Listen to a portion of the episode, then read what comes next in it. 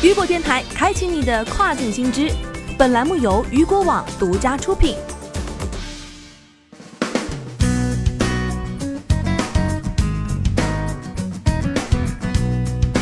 Hello，各位好，欢迎大家收听这个时段的跨境风云。那么接下来的时间将带您一起来关注到的是，亚马逊将推出 Dash Cars 智能购物车。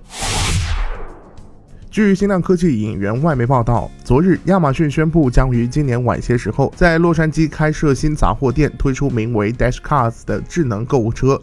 据介绍，该智能购物车所使用的便是 Just Walk Out 无收银员技术。该技术曾在 Amazon Go 无人便利店率先使用。在使用 Dash Cars 购物车时，消费者必须要拥有亚马逊账户和智能手机。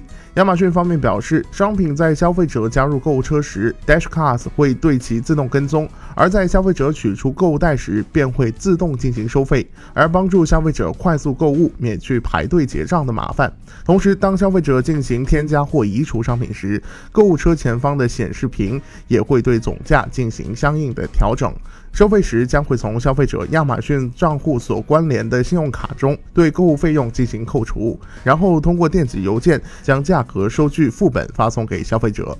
据了解，在今年二月份，亚马逊还在西雅图总部附近的国会山旁边开设了其首个无人零售日杂店，使用摄像头和传感器对进店的消费者进行跟踪。不过，在结账时，亚马逊则使用了新版本系统，无需包装纸便可识别苹果、卷心菜等商品。亚马逊认为，这种流畅的结账体验将帮助其在美国日杂市场中占据更大份额。目前，美国日杂市场由亚马逊主宰。